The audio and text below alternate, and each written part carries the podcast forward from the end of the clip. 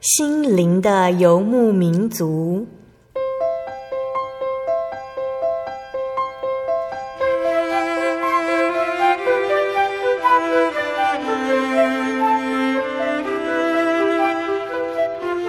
在这个谁都不管谁的后现代社会里，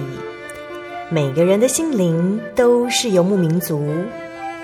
成长的过程就是寻找的过程。每一颗漂泊的心灵，其实都在寻找生命的绿洲。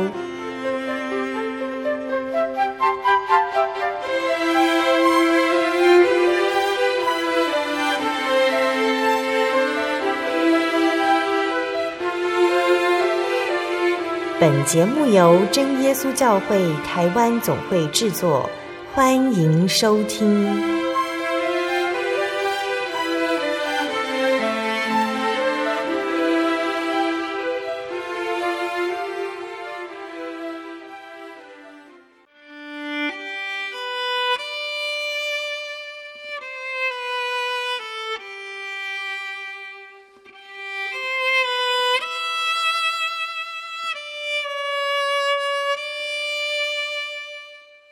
Hello，所有在空中的听众朋友们，大家平安，欢迎收听心灵的游牧民族节目，我是贝贝，很高兴今天能够在空中和大家见面哦。大家这个星期过得愉快吗？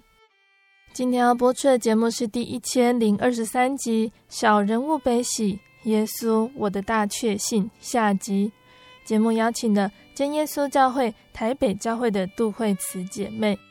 听众朋友们一定都还记得哦，上个星期的节目已经邀请了惠慈来节目上分享她的信主经过，还有她信主之后的点点滴滴。每一个见证和生活都可以看到耶稣在其中的恩典和引领。在今天的见证里，惠慈就会来和大家分享信主之后，她在信仰上还有哪些体验呢？那在惠慈信主之后，我因为求学和工作的关系，他必须每两三年就搬家一次。每到一个地方、一个国家，惠慈总是要适应新的语言、文化、风俗习惯和工作环境。还好，因为有神的道理作为最高的准则，让惠慈不致受到周遭的影响而随波逐流。有的时候，他会觉得在这里真好；有的时候，也会埋怨神。为什么把我带来这里？但是在这样的奔波中，惠慈也渐渐体会到，人的脚步为耶和华所定，只要和神关系好，有神同在，应该到哪里都要很自在。听众朋友们一定很好奇哦，惠慈为什么会有这样子的想法呢？我们接下来就一起来聆听惠慈的分享哦。那前面有说到，惠慈你因为工作的关系，会在各个国家跑来跑去的。那上个星期我们说到了你在德国到丹麦的体验，让你发现你的信仰有一些问题，像是有一些自以为是。那接下来要跟我们分享哦，你到美国的时候的体验，在美国工作的时候发生了什么样的事情？其实到美国也是真的很感谢神的恩典。我但是我那时候一接到，就是我申请了全世界很多地方，那其实我一开始是很不愿意去的。嗯，我一直很想留在欧洲。那时候没想到是神把我带到那里，嗯，那我刚去的时候是非常的不适应，我我也没办法面对这个现实，因为我就是很看什么都很不顺眼，然后到最后让这个负面的情绪一直累积，就是我每天一睁开眼睛我就开始发怨言，我就埋怨神说，你为什么要把我带来这里？然后到到最后甚至还跟神说，你为什么要把我带来这里，让我死在这里？我那时候甚至真的跟神这样讲，其实。环境并没有不好，只是因为我自己心态的问题，嗯，所以我觉得我好像在那边很痛苦，我觉得好像真的要死在那边。那时候抱怨的已经太过分了，嗯 嗯。然后那时候我也从欧洲，就是从欧洲这种很小的教会，或是甚至我在丹麦的时候，其实是没有教会的。就是我我刚刚没有讲，我在丹麦两年就是完全没有教会的生活，我就是安息日就一个人在家里读经、祷告、唱诗这样子。然后这样子，然后突然就是到美国的一个比较大的教会，对我来讲是蛮大的。那，我非常的不习惯这样子，嗯、然后我就觉得教会的人都很冷漠这样子，嗯、然后聚完会就大家都散掉了，在互动上面就比较有一些问题。对，我就觉得跟我原来在欧洲或是我在丹麦，我因为两年没有教会生活，我期待的可能真的是跟跟我期待落差太大，嗯，所以我那时候觉得很不习惯，所以我到后来开始。就是越来越少去教会，嗯哼，然后其实我蛮难过的，因为我没想到我有一天会这样子。因为就算我在丹麦我一个人的时候，我也是很坚持说安息日就是我一定要在家里守安息这样。虽然没有教会，但是我也会坚持说，我一定不能出去玩，我不能去找朋友，我不能去逛街，怎么样？但是反而到了美国，到一个很有规模的，甚至有一个真的会堂这样，然后我反而就是越来越不想去了。我是很难过，可是我自己也没办法改变这个现状。然后就这样过了三四个月，然后有一天我下班就是骑脚踏车回家的时候，我心里又开始有很多负面的想法。嗯，然后我又开始埋怨神说：“啊，你为什么要把我带来这里，让我死在这里？”嗯，然后我又突然真正有一个想法，想说：这里的教会的人这么冷漠，如果我今天出了什么事情，他们会在乎我吗？嗯，还是？我如果发发真的发生什么事情，那台上在宣布要带倒的时候，搞不好台下是面面相觑，说这个人是谁？嗯、我我那时候真的真的有这么多很奇怪的，就是怀疑，很非常负面、非常怀疑的念头，这样子。嗯，那想不到就在这个时候，然后就在想的时候，就真的就如我所愿，就发生了一个非常离奇的事情，这样子。嗯，那我就骑车骑到一半就。被一台被一辆汽车就撞飞了，然后就摔到地上。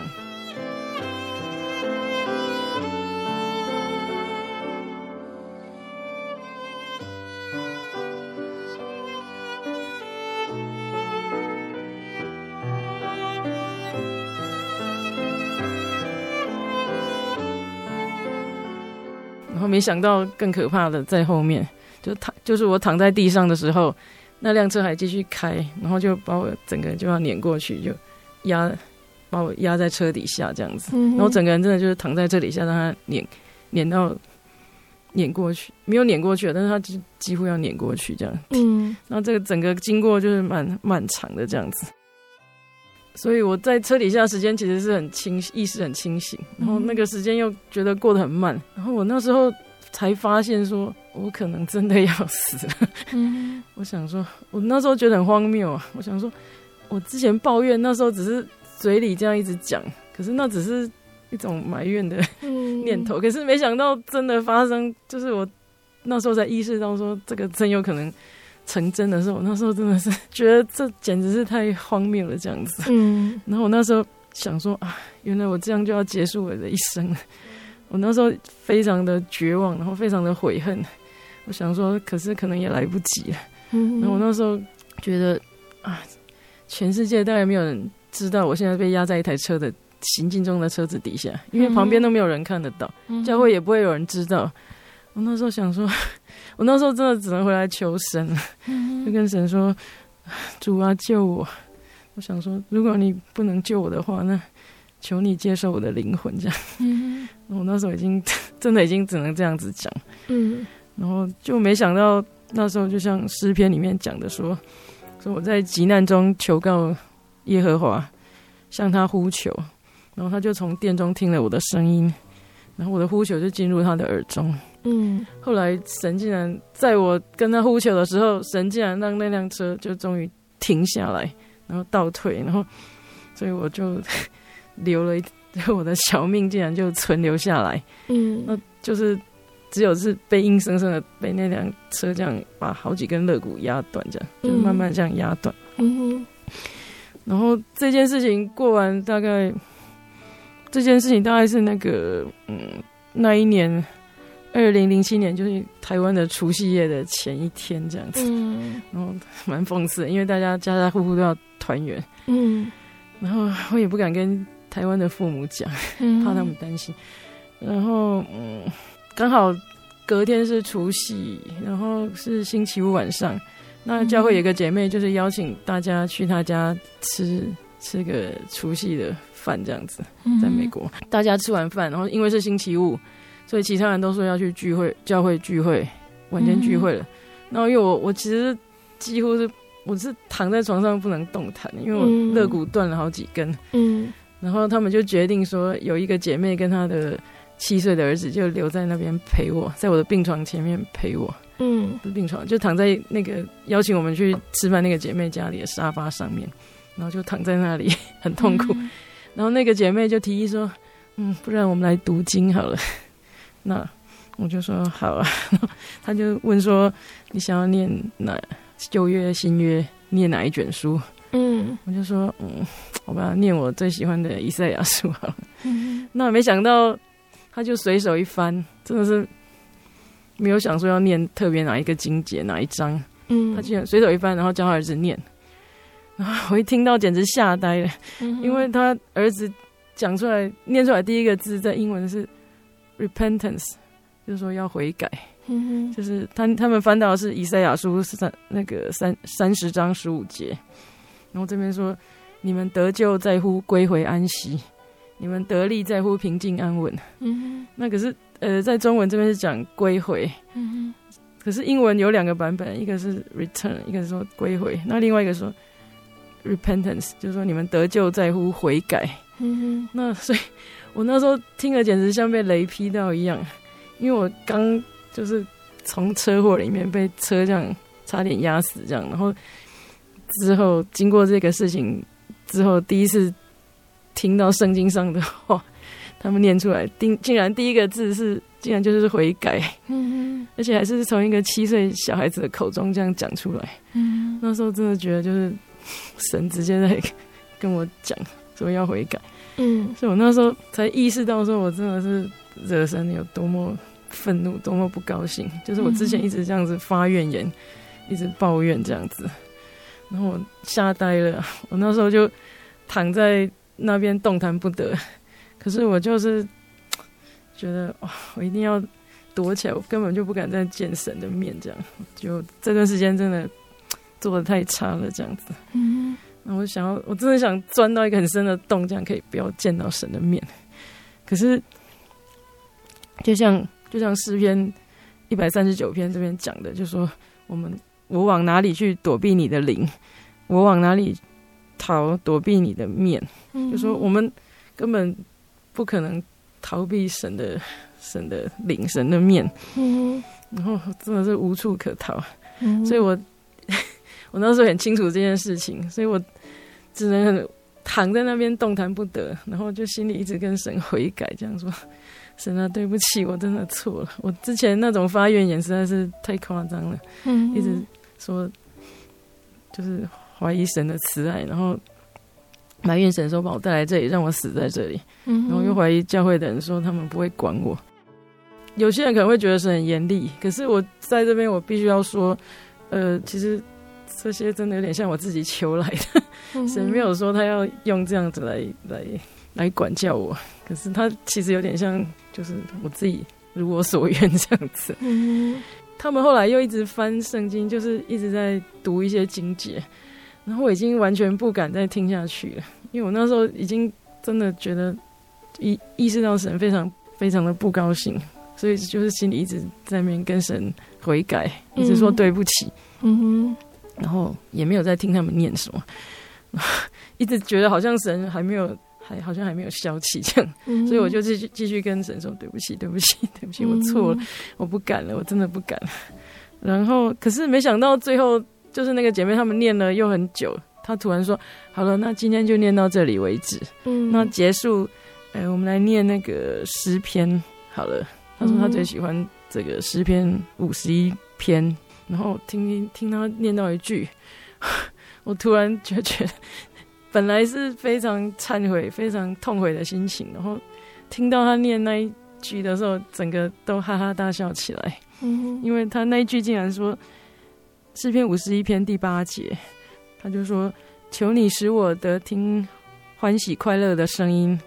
使你所压伤的骨头可以踊跃。”嗯，然后我那时候听到，我本来那时候被就是。骨头就是被撞的，连轻轻的呼吸都很疼痛痛。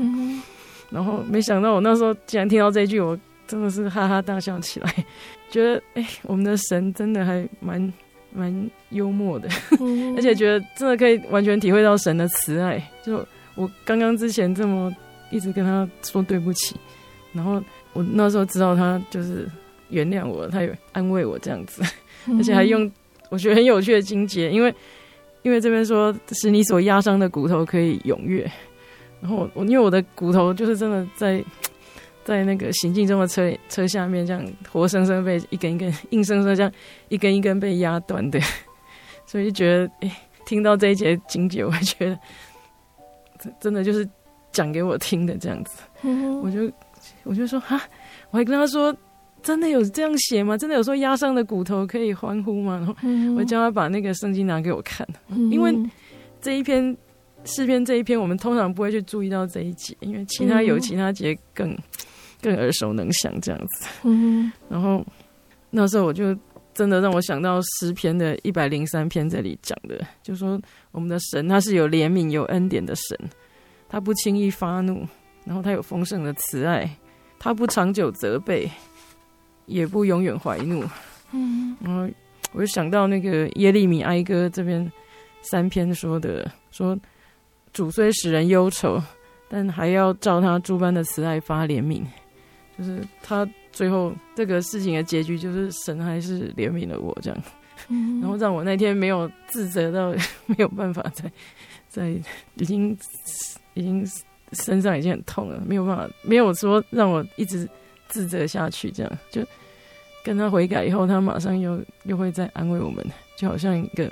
呃慈爱的天父。就是很舍不得看到他的儿女就是受苦这样子，那你一跟他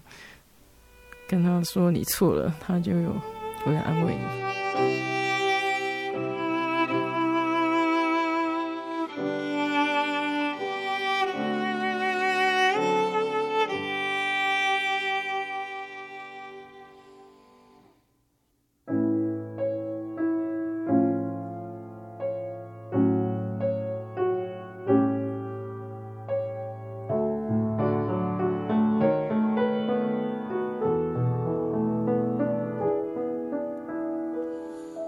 那在这件意外之后，你学习到了什么？我蛮感谢神，就是因为我觉得他利用这个意外事件，就是解决我那时候的困境。嗯，因为我那时候不是说我一开始去到那边很不适应，嗯，然后觉得教会的人很冷漠，嗯，那就蛮感谢神的，就是因为车祸这件事情，那教会也除了宣布带祷之外，嗯，然后教会的总务也安排说。每天，因为我一个人在美国，嗯没有人照顾。虽然我妈妈之后，就是那时候刚好是过年，台湾的过年期间，我妈之后才才买到机票过来照顾我。嗯，那在那段期间，就是教会每天安排说有两个家庭帮我送那个午餐跟晚餐来。他们送送那个餐来给我的时候，也都那些妈妈们或者就是家庭，他们送到我家来也会。不是只有送饭来，就是会会陪我，有的比较有时间的就会留下来陪我一起祷告，或是跟我分享他们的见证，就非常感谢神奇妙的安排。就是那时候我才发现说，哎、欸，其实并不是像我表面上看到的这么冷漠。嗯，那其实就是经过这件事情，让我们就是突破了这个冷漠的表象，就跟教会每一个家庭蛮。蛮奇妙，就是因为每个家庭送饭来，然后就变成跟他们都有机会认识这样子。嗯，那如果没有遇到这个事情，其实其实如果只是在教会聚会，其实是还是很难熟悉起来。嗯，那那我另外一个很感谢神的事情，就是说我妈妈也是基督徒，但是他们就是他当然是不同教不同的基督教派。嗯，那他对我们教会其实还是不太。不太怎么讲，不太有好感，或是不太认识这样子。嗯，那在台湾，他也不会踏进我们教会这样子。虽然刚刚一开始说，哎，我来墓道，然后受洗，有没有跟家里传福音？有跟他们讲，可是他们当然就是不不愿意来认识我们教会。那因为我妈妈去到那边，去到美国照顾我的时候。呃，那边教会的妈妈们，就跟他年龄相仿的妈妈们，都对他非常的照顾，他就很热心的接待他，会带他到处去买东西，然后去到处走一走，会跟他分享见证。我妈妈也就觉得不好意思说不来我们教会，踏进我们教会的会堂这样子。嗯，那在台湾这个是不可能发生的，所以我那时候其实真的非常感谢神的安排。就是因为一次的这个意外事件，然后促成了很多本来不可能的事情。嗯嗯，这真的只有神做得到。那其实车祸之后，其实也不是过的日子都这么在地如天，在教会里面是这样子，就是享受到教会里面大家的照顾，然后妈妈也是，也就是来认识我们教会。但是其实车祸之后复原的期间，其实是非常煎熬、非常多、更多考验的时候。嗯，因为我那时候就是头部受到撞击，嗯，然后就是有关工作的部分的，好像那个脑的区块完全没有办法用到，就是我其实是在工作上是一片空白这样子。嗯，然后我没有办法推理思考。其实这个这样的打击。这个这件这样的结果，这样的后遗症，对我这种这种做科学研究工作的人，其实是很 真的是晴天霹雳。嗯，因为我们我做的工作就是需要这个推理思考，然后要做研究这样子，结果我完全没有办法，就是每天坐在电脑前面打出来的都是无意义的字母排列组合。嗯，然后。别人在讨论什么，我其实是完全听不懂。嗯，那我是很痛苦，因为我不知道我这个创伤有没有可能复原，或是需要多久。我那时候真的不知道，所以我每天就是这样，其实是蛮沮丧的。我那时候甚至在每天都在考虑，说我我是不是还要继续做这个工作？嗯，做研究工作是我一直很喜欢做的。但是我那时候觉得我好像已经没有办法胜任了，嗯，其实，唉，对我真的是一个很大的打击。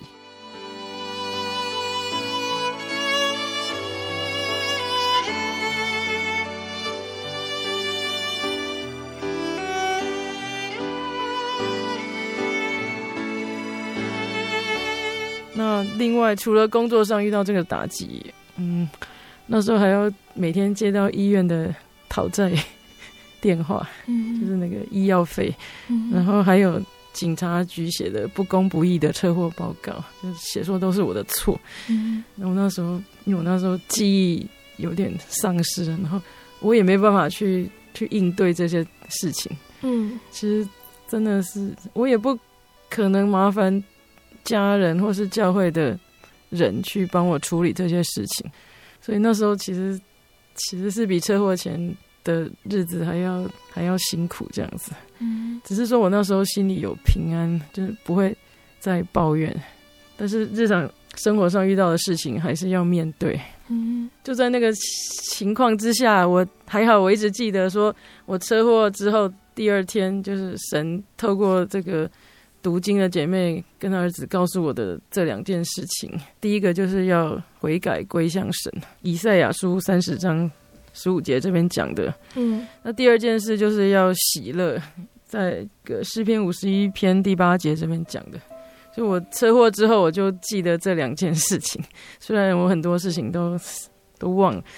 就记得神跟我说，不管遇到什么事情，就是要悔改归向神，然后要喜乐，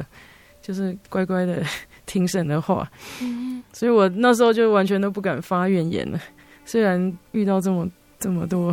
考验这样子，然后其实我也不知道要怎么喜乐，因为真的日常生活实在是没有看到一件可以喜乐的事情。嗯，可是我那时候就告诉自己说，既然神叫我们要喜乐，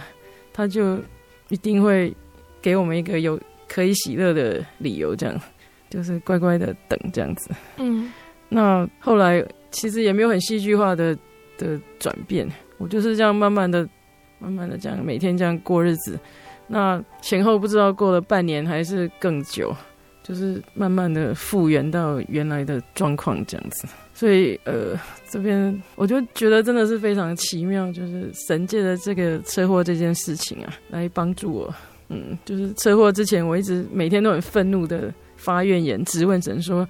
你为什么要把我带来这里，让我死在这里？”结果车祸以后，我竟然可以跟在在这个非常痛苦当中，竟然可以发自内心的说出感谢神，感谢神一切的带领，感谢神的恩典。然后每次我回想到这一段非常刻骨铭心的经历。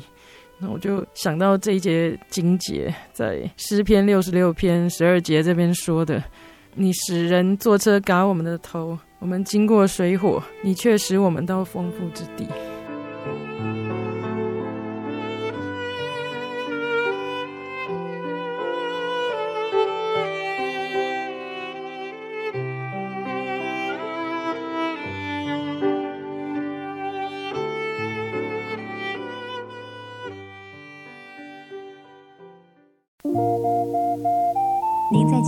曾经看过这样的招牌“真耶稣教会”吗？也许您很想，但是却不好意思进来看看。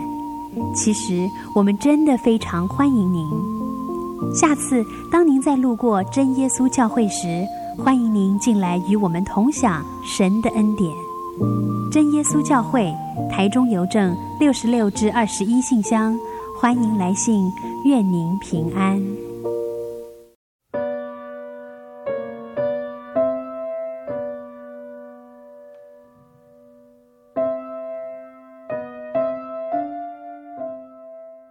亲爱的听众朋友们，欢迎回到我们的心灵的游牧民族，我是贝贝。今年播出的节目是第一千零二十三集《小人物悲喜》，耶稣，我的大确信下集。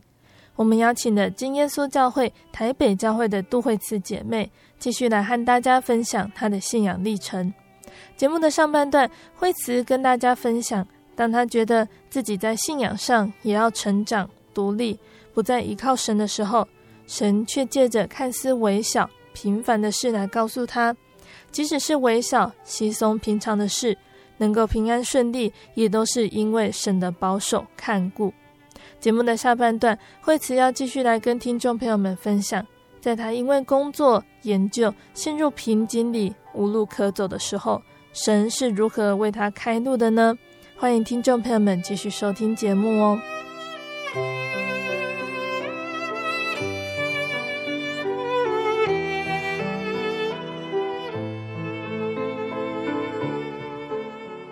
上半段节目说到，你在美国发生了车祸，起因呢，虽然是神的管教，但是神还是怜悯了你，让你在读圣经之中得到了安慰。后来你回到了台湾，也是在科学的领域中工作和研究哦。但研究其实是很漫长的路，在研究的过程中有没有遇到瓶颈？那最后是怎么解决的呢？回到台湾之后，我就其实我出国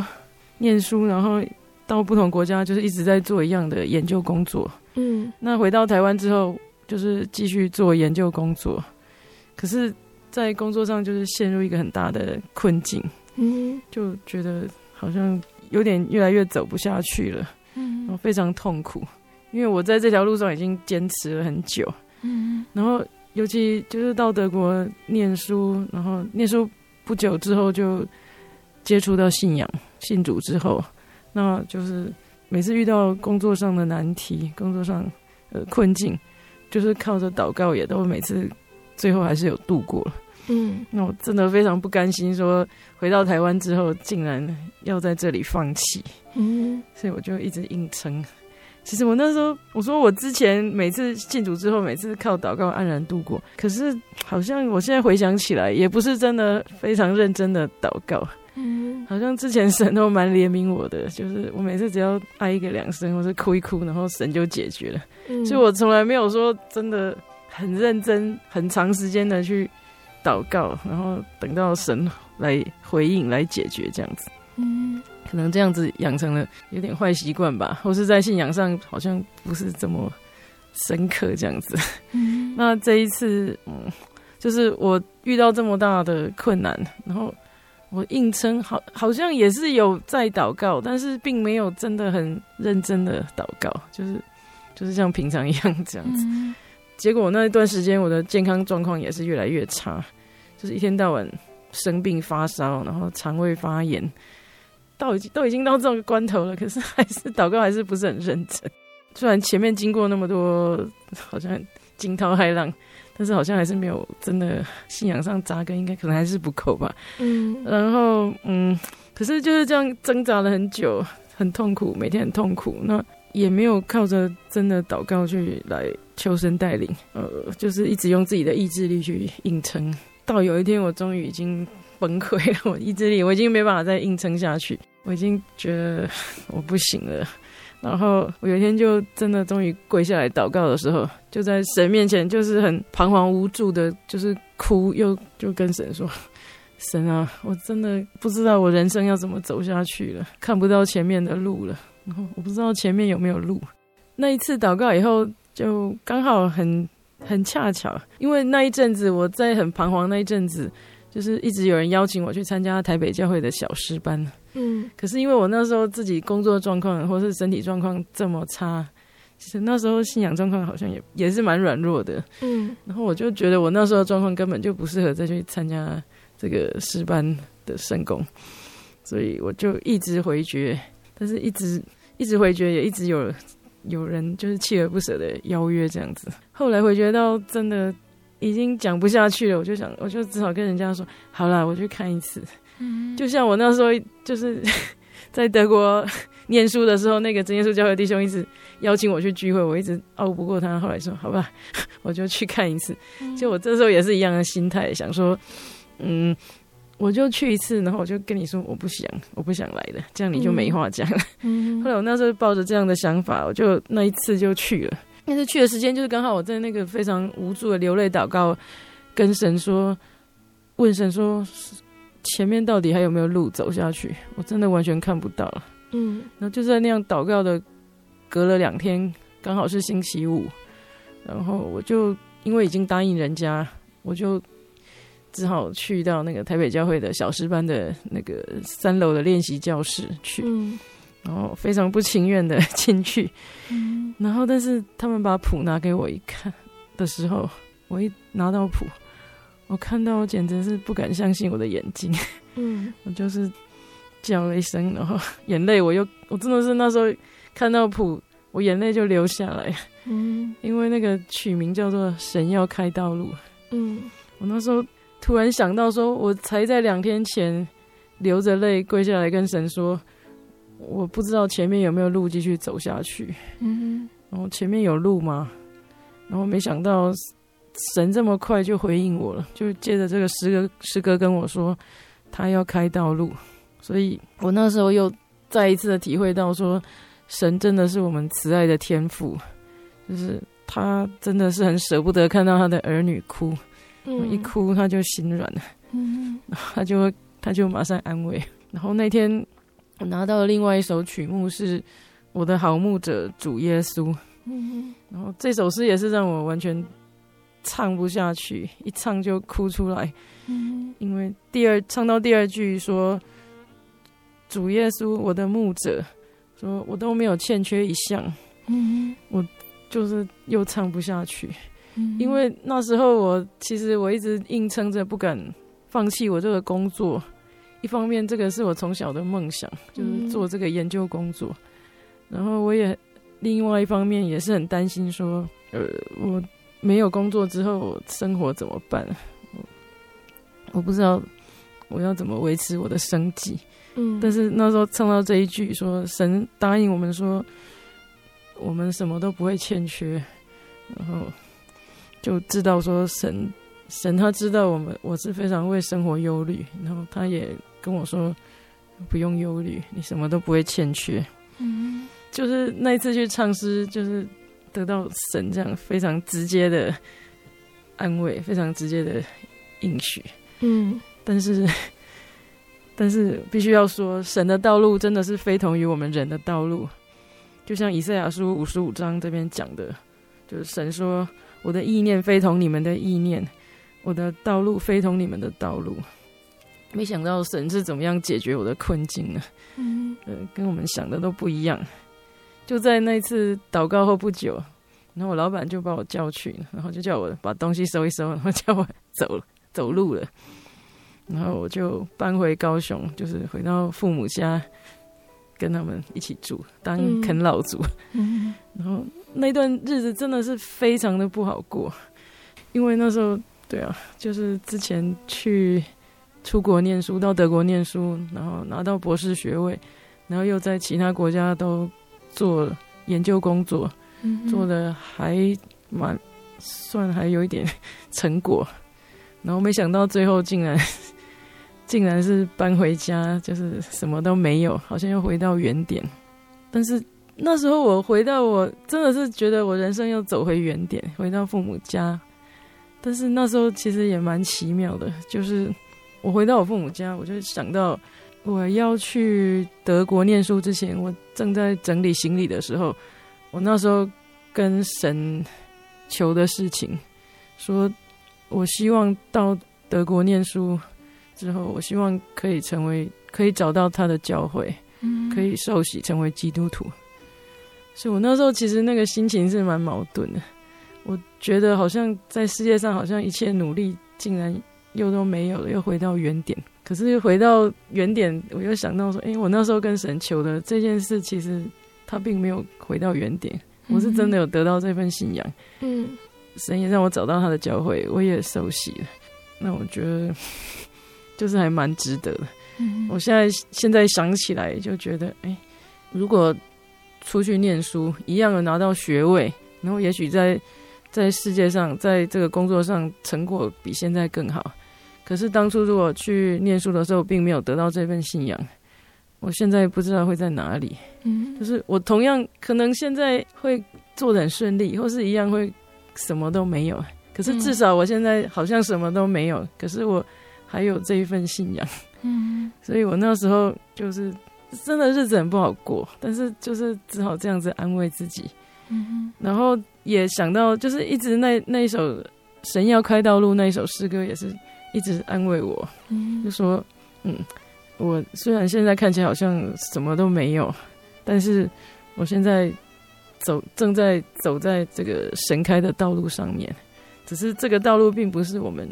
人的想象的道路这样子，嗯，所以，然后我又想到说，呃，我之前在美国的时候，那个非常不顺服、非常发怨言的时候，嗯，我那时候就是一直提醒自己说，不管发生什么事，就是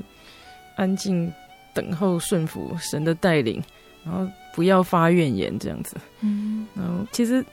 那段时间也是什么都没有，神也没有出现什么很什么。什么事情？就是每天就是在家里让父母养这样子的时间，嗯、然后每我常常也是不知道自己接下来应该做什么工作，嗯、因为从小就是哎、欸、不是从小就是从大学开始就是一直做这个研究工作，嗯、我也没想过除了这个我还能做什么。那那段时间也是就是非常难熬的一段时间，大概跟车祸后那段时间差不多，就是等、嗯、你真的就是不知道神什么时候要。要 给你一个什么东西，就是就是等，嗯。嗯，那有然后那一段期间，就是有人就是给我一个临时工作，嗯，以前我可能会觉得很，不屑或是怎样，嗯，可是那时候我那时候是非常感恩，就是感谢神，然后我也去接，就是学习说不要有太多自己的想法，那如果是神给你的，你就是接受，然后。以后再看这个，就是你以后会发现说，神为什么要这样，会给你这些这样子。我们只不过是人，我们很多事情当下都不会马上明白，嗯，你要之后回过头来看，嗯嗯，对，然后就是 这样子煎熬了大概八个多月，嗯，然后有一天就是我那个临时去当代课老师，然后那个学校问我说，可不可以再去再多带一学期的课？嗯，那我那时候也很认真的准备了，虽然我父母我知道这个对我父母来讲很难接受，因为他们觉得，哎、欸，你出国念书，然后念了这么久，然后做这个，到最后竟然是去当一个国中的代课老师，嗯，他们很难接受。嗯，然后其实我自己也也不太确定，说真的，我这辈子就是这样子下去吗？嗯，但是就是就是不敢再多想了。我那时候已经就是不敢再。太多自己的想法。嗯。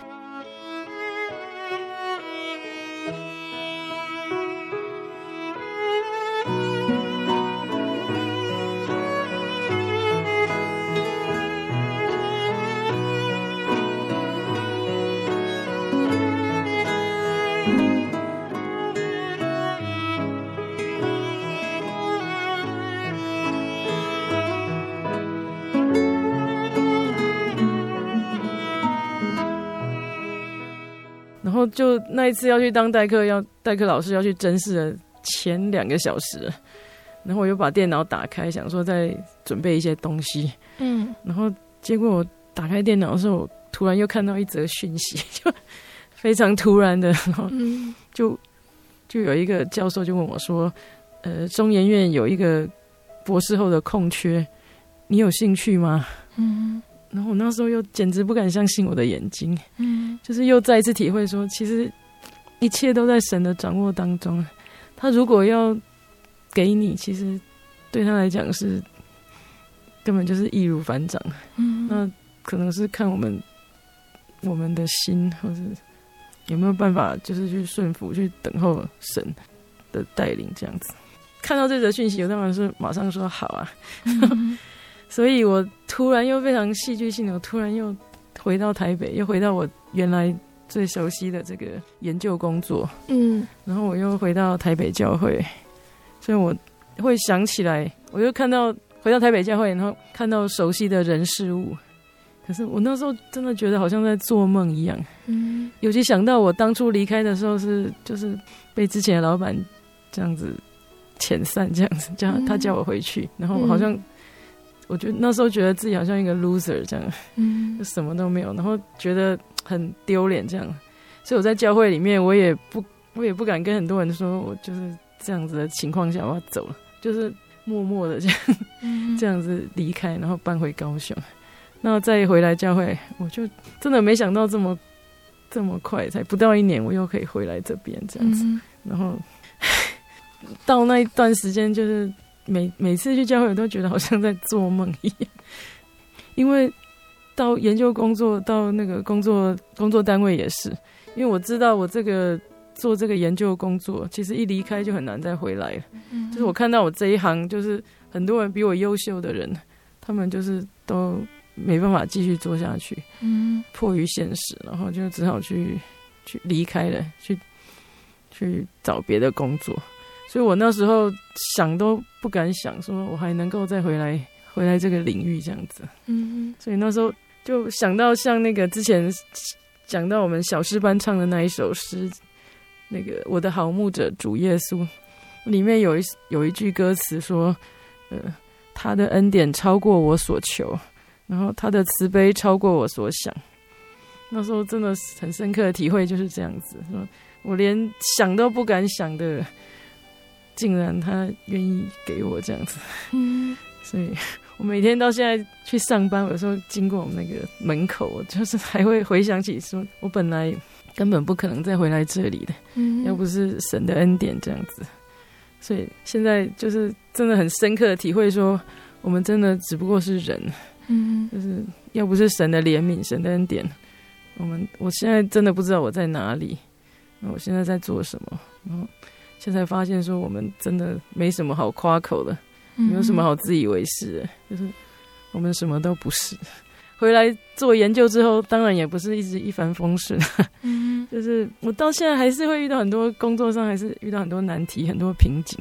我也是没有办法解决这样子。但是我现在就学乖了，经过绕了这么一大圈，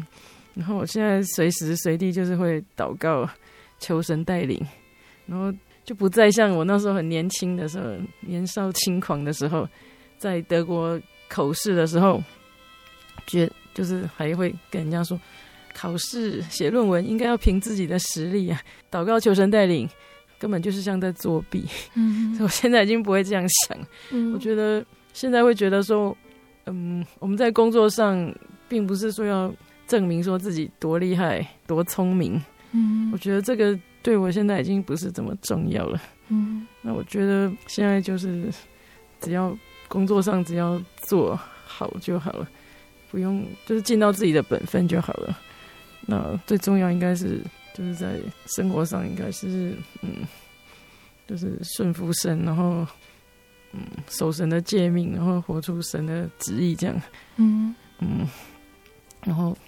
最后就是 分享呃我在最后这一段时间学到的呃这个事情，嗯，就是我回来做研究以后就开始学会。遇到什么事情就是会祷告这样子，嗯。嗯，就是有时候就会出现一些莫名其妙的灵感，嗯、然后其实正常情况我根本就不可能想到这些，不可能有这种念头，就不可能会有这种 idea 这样子，嗯，所以我那时候每天常常就是觉得感觉自己好像彼得对耶稣说，就是在路加福音五章五节这边说说夫子。我们整夜劳力，并没有打着什么，但依从你的话，我就下网。嗯、所以那时候觉得，哎呦，我们在日常生活，我们在人生就过日子就是这样子啊。其实我们就是很多时候，我们就是想要依靠自己的自己的劳力，嗯，可是就是徒然劳力，然后什么都没有得到，就像我之前这样子。嗯，可是我们如果依从神的话，神跟我们说，这边你就下网，这边下网。你也不用想很多，嗯，那 其实神神就会带领，神不会让我们饿死。的，嗯，那所以我就每天过这样的生活，然后就半年就写写了一些论文，我那时候已经又开始觉得，可能又开始顺利了，又觉得说，嗯，我这样很乖，很顺服神了，真不错，嗯、开始可能又有点自以为是，嗯，觉得会自我称赞自己这样一下，嗯，然后就。不过神真的还，呃，蛮蛮蛮怜悯我的。他可能觉得、嗯、哦，你不好，这样又开始 这样子，很自己觉得自己不错，这样可能不太好。嗯。然后有一次，我就是遇到了某一位传道，然后我就开始跟他聊天，然后就聊聊聊聊，就聊了我之前的这些见证，这样子。我没有讲到捕鱼这件这件事情，可是他。自己竟然突然就提到这个捕鱼的经门徒捕鱼的经节，嗯，那我那时候还觉得说，哎、欸，对呀、啊，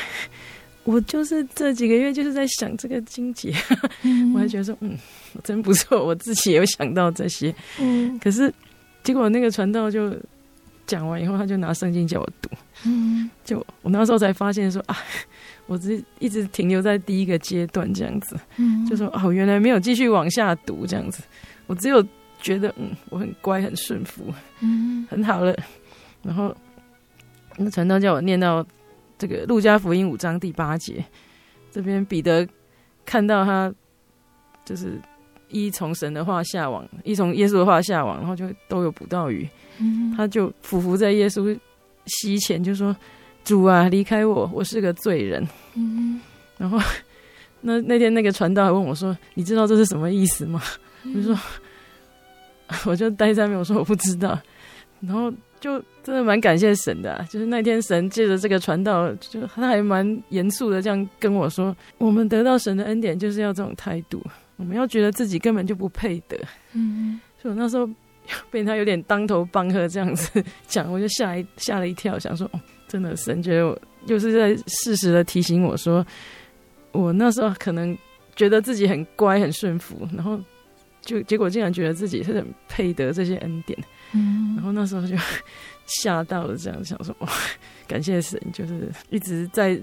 在我快要又走偏了，或是太自以为是的时候，赶快把我拉回来，提醒我这样子，嗯，然后最后那一天，就是那个传道又继续叫我念了这个约翰福音二十一章三到六节，然后他这个也是捕鱼门徒捕鱼的经节。然后这边耶稣就是叫门徒说，把这个网撒在船的右边。然后他们撒下网之后，竟然就拉不上来了，因为鱼太多了。嗯。然后这个传道问我说：“你知道这是什么意思吗？”然后我又答不出来。嗯。那时候才发现，哦，真的信仰上还是太多可以必须要学习的。嗯。然后神就是借这位传道教导我说。说我们在生活上得到神的恩典之后，除了要自觉不配之外，我们不能一直停留在这个地步而已。这个把网撒在船的右边，就是说我们还要为神的国努力。就这个是为神的国，然后去得鱼，呃，去传福音，然后要为他的国劳力。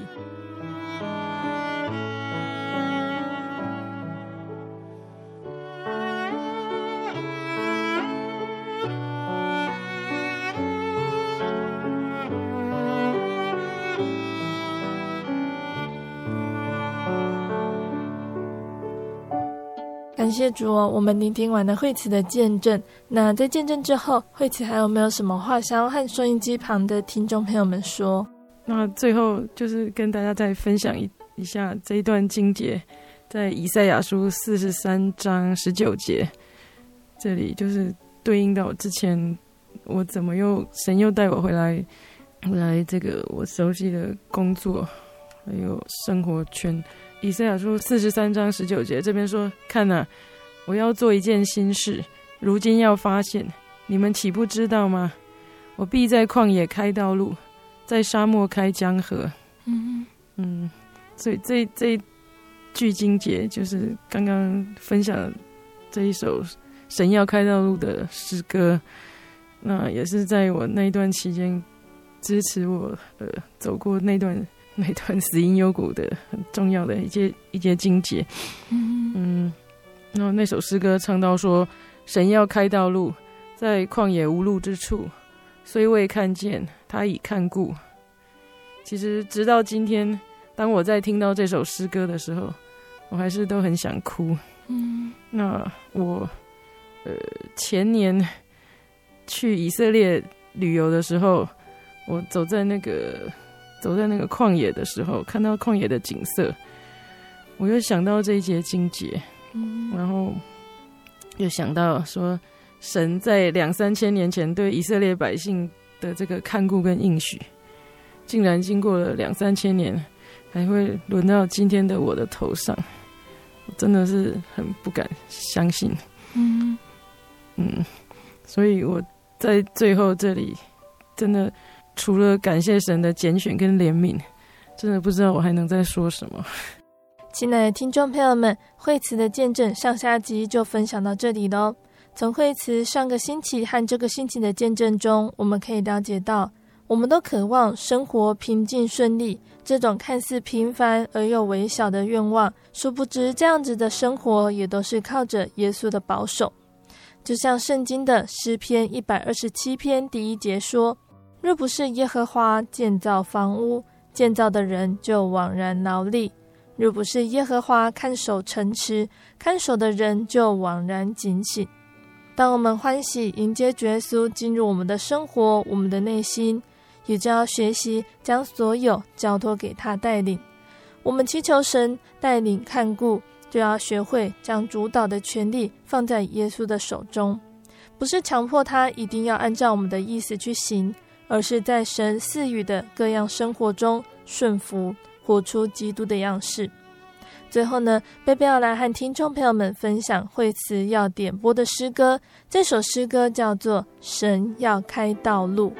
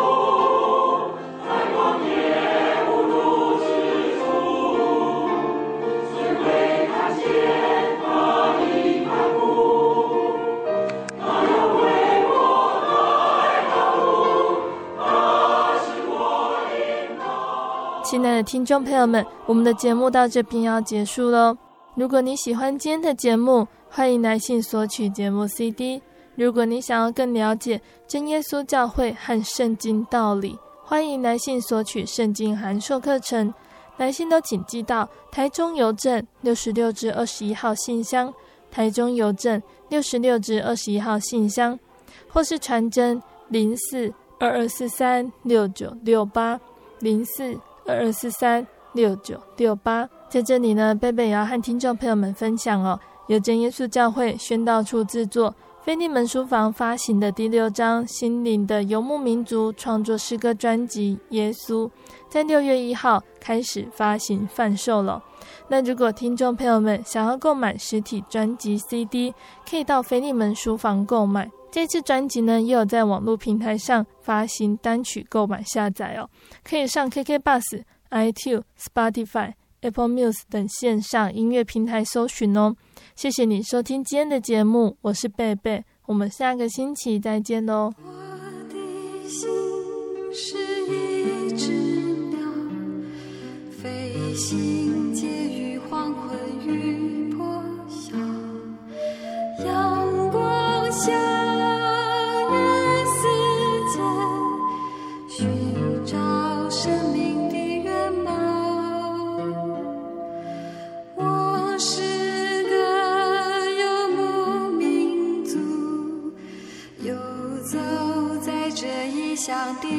笑